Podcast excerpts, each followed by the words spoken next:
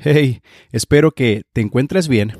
En este episodio voy a hacer algo diferente. No es una entrevista, no es una conversación, sino que es un segmento de un mensaje que prediqué hace unos meses en la iglesia a la cual yo asisto.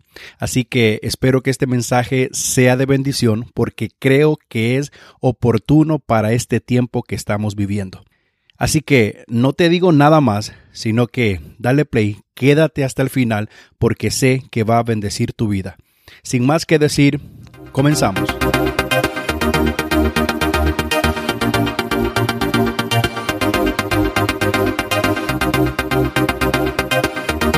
El propósito de estos doce, usted sabe que era explorar la tierra que Jehová les había prometido.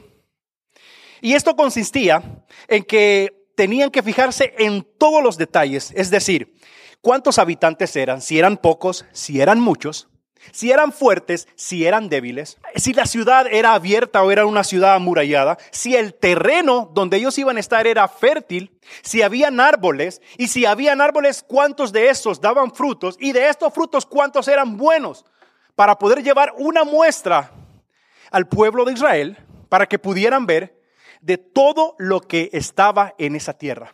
Yo me imagino a cada uno de los doce hombres, de los dos espías, con su iPad tomando nota, diciendo, que esta gente se levanta a las seis, trabajan en el campo, hacen pesca, oran por tales horas, van a las sinagogas por esto. Entonces empezaron a apuntar cada mínimo detalle de cómo funcionaba la vida en Canaán.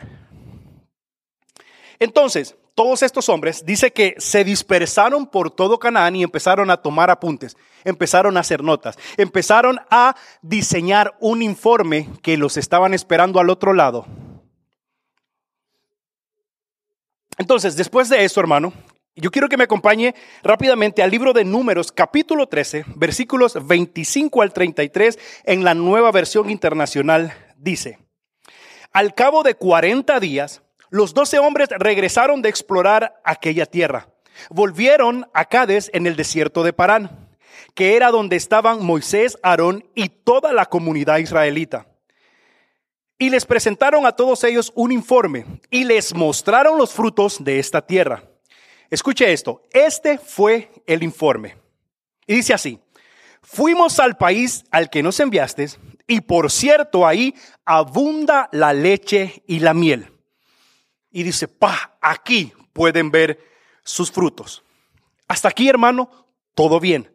Pero el versículo que sigue empieza con una palabra que me da miedo. Dice, pero, hermano, cuando usted está hablando con alguien, por muy positivo que esté esa persona, por muy buena conversación que sea, si esa persona usa la palabra pero, significa que la conversación va a girar por completo. De todo lo bueno, algo malo viene. Precisamente es lo que dice el versículo 28. Pero el pueblo que ahí habita es poderoso. Y sus ciudades son enormes y están fortificadas. Hasta vimos anaquitas ahí. Y aquí lo que quiero resaltar, hermanos, es que empezaron a dar más importancia a lo negativo que vieron en Canaán. El pueblo que ahí habita es poderoso. Son enormes, son fortificados, hasta hay gigantes ahí. En el 30 Caleb dice, hizo callar. En el original esto quiere decir quiso calmar al pueblo ante Moisés y dijo, subamos a conquistar esa tierra, porque estoy seguro de que podremos hacerlo. Si usted se fija, aquí nace otra actitud dentro del mismo informe. Aquellos empezaron a decir, sí, es buena, es bonita, hay abundancia. De hecho, abunda la leche y la miel pero son poderosos. Y en eso Caleb dice, cállense, cálmense, por favor. Subamos a conquistar esa tierra porque yo estoy seguro que podremos tomar esa tierra. Versículo 31 dice, pero los que habían ido con él respondieron, no, no podremos combatir contra esa gente. Son mucho más fuertes que nosotros. Hermano, cuando usted quiera identificar a una persona negativa, a una persona pesimista, siempre esta persona va a sonar algo como, no podremos, son más fuertes, ellos son mejores, no tenemos recursos, no tengo ideas, no sois lo suficientemente inteligente, eh, no tengo la capacidad, que vaya otro, ¿por qué yo? Ese es el lenguaje, ese es el feeling de una persona que es negativa y pesimista. Yo no sé cuántos, pero a mí me ha tocado trabajar y no hay cosa más horrible que trabajar con gente negativa o gente pesimista. ¿Sí o no? Que siempre han hecho a perder la conversación. Estamos hablando algo bueno y está aprendiendo y dice, no, pero eso no va a durar mucho. No, pero eso pronto va a acabar. Y empiezan a, soltar todo el negativismo que ellos tienen, que ellos poseen, que ellos abrazan. ¿Y sabe qué es lo más peligroso? Que si nosotros prestamos los oídos a personas negativas y pesimistas, eso nos puede contaminar. Mucho más peligroso que el COVID-19. Así que tenga cuidado a quien está escuchando. Pero no todo es malo. Quiero que veamos la otra parte. Ojo, el mismo informe, pero otra perspectiva. Voy a repetir, el mismo informe, la misma ciudad, el mismo país, las mismas condiciones, pero otro espíritu. Números capítulo 14, versículos de 7 al 9, dice lo siguiente. Aquí se está refiriendo a Caleb y a Josué. Y le dijeron a toda la comunidad israelita, la tierra que recorrimos y exploramos es increíblemente buena. Se lo voy a repetir, es increíblemente buena. Si el Señor se agrada de nosotros, esto quiere decir, hermano, en el original, el Señor nos ama tanto que nos hará entrar en ella nos va a dar una tierra buena donde abunda la leche y la miel. Versículo 9, así que no se rebelen contra el Señor, ni tengan miedo de la gente que habita esa tierra. Me encanta esto porque dice Caleb con una fuerza, con una inteligencia, me imagino que lleno del Espíritu Santo dice, ya son pan comido. No sé en tu país si se identifica la frase, oh, es pan comido. Es quiere decir, oh, es fácil, no se preocupen, ya está hecho, tranquilo. Caleb sigue diciendo, no tienen quien los proteja, entiendan, porque el Señor está de nuestra parte. Y vuelve a repetir lo que ya dijo unos segundos atrás, dice, así que no tengan miedo. Un mismo documento, pero con diferente espíritu. La misma tarea, la misma labor, pero diferente perspectiva. Y el pueblo de Israel, a veces usted y yo representamos al pueblo de Israel. Estamos en medio de dos voces, escuchando al positivo y escuchando al negativo. Y sabe que muchos de los que estamos en este lugar y de los que me escuchan, somos como el pueblo de Israel. Empezamos a obedecer, a escuchar y alimentarnos de las voces pesimistas, de las voces negativas, de las voces que dicen, no puedes, no vales, eres pequeño, no sirves, no tiene.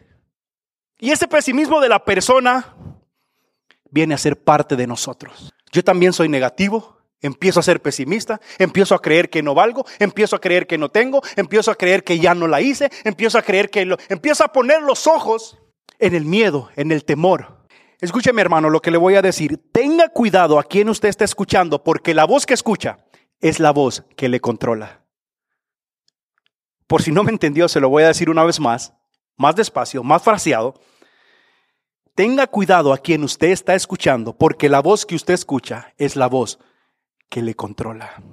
El ánimo o el desánimo depende en gran parte de qué o a quién estás escuchando. Hermano, usted no tiene que escuchar lo que no quiere. Si hay un ambiente que no se alinea a los propósitos de Dios o a la fe que usted profesa, simplemente levántese y váyase. Es mejor ser maleducado que ser contaminado. Es mejor que digan lo que digan, pero que sus oídos, su espíritu y su mente esté de acuerdo a lo que la palabra dice. Imagínese que si usted, hermano, en este tiempo de pandemia, es aquí en estos tiempos de crisis, siempre aparecen muchas voces diciendo lo que ellos piensan, lo que ellos creen, lo que ellos quieren inventar para sonar interesantes. En los tiempos de crisis es donde tenemos que tener el oído más afinado para escuchar las voces correctas. En este tiempo de pandemia ha salido gente, oh, eh, dando recetas de, cómo se curaron ellos del COVID, o hagan esto, hagan lo otro, eh, no hagan esto, no hagan lo otro. Y me da risa porque cada quien tiene una solución para un problema que ni siquiera los expertos a nivel mundial lo han podido encontrar. Gente que no sabe la diferencia entre gimnasia y magnesia nos está diciendo qué es lo que tenemos que hacer. hay una voz que tiene que alimentar tu mente y tu espíritu. Esa es la voz de Dios.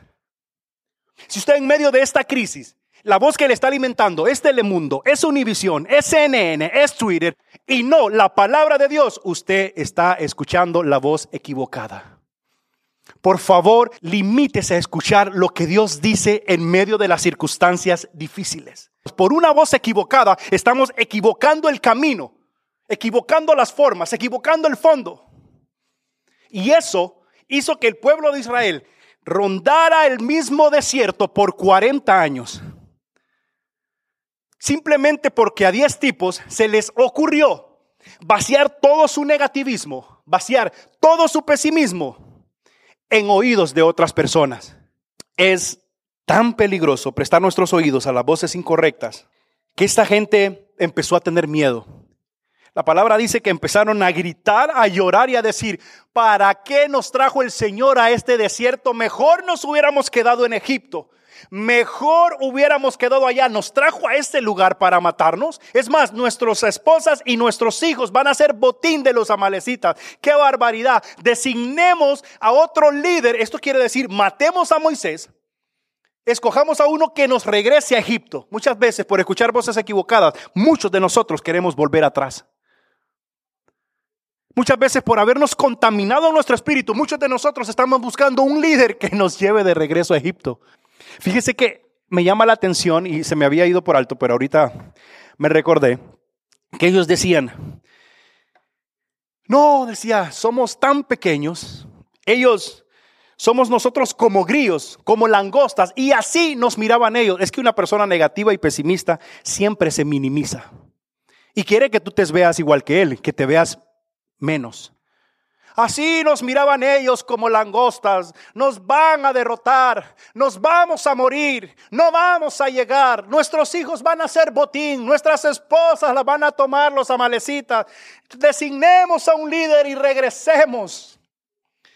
¿Y por qué todo esto? Por haber escuchado. Y dije al principio que eran líderes, príncipes, gente con sabiduría, que habían escogido para ir a recorrer y a explorar la tierra prometida. El pueblo tomó desánimo, agarró temor por los diez que dieron un reporte negativo.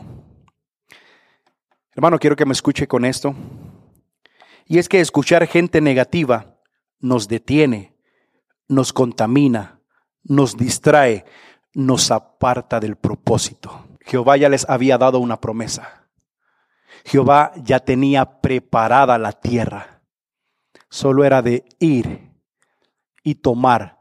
Y quiero recordarte que si el Señor comenzó la obra en ti, Él es fiel y justo para terminarla. Y si el Señor dijo que tú harías, es que tú vas a hacer.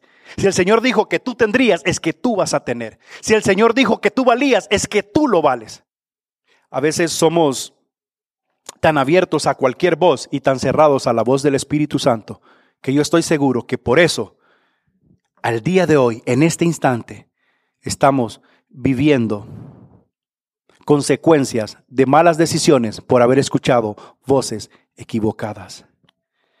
En este caso, la ley de la mayoría no aplica. Hay una ley que se llama Dice Vox Populi Vox Dei. La voz popular es la voz de Dios. En este caso no, porque eran 10 contra 2. Solo dos tenían la razón. Solo había Josué y Caleb que se alinearon al espíritu. La Biblia dice que Jehová le dijo, porque Josué y Caleb hubo un espíritu diferente en ellos. Escucha, un espíritu diferente a los otros 10. Y estos 10 lograron contaminar a un pueblo de más de 3 millones de personas. Imagínense qué peligroso es el negativismo la persona que se victimiza, la persona que vive en derrota, la persona que no cree que hay mañana. Diez fueron capaces de contaminar a más de tres millones. Ahora tú y yo podemos decir, ah, qué bárbaros del pueblo de Israel, el Señor ya les había dicho, ¿cómo es posible que no creyeron? ¿Cómo se dejaron contaminar por estos diez? Si yo hubiera estado ahí, yo le hubiera hecho caso a Josué y a Caleb. Mentira, te puedo que asegurar que si usted y yo hubiéramos estado en ese entonces, hubiéramos dicho lo mismo que dijo la multitud. Volvamos atrás, hubiera llorado porque es fácil ser contaminado. Es tan sutil que no te das cuenta cuando estás hablando como ellos, cuando estás siendo pesimista, cuando estás siendo negativo, cuando estás siendo derrotado por lo que tú estás hablando y pensando.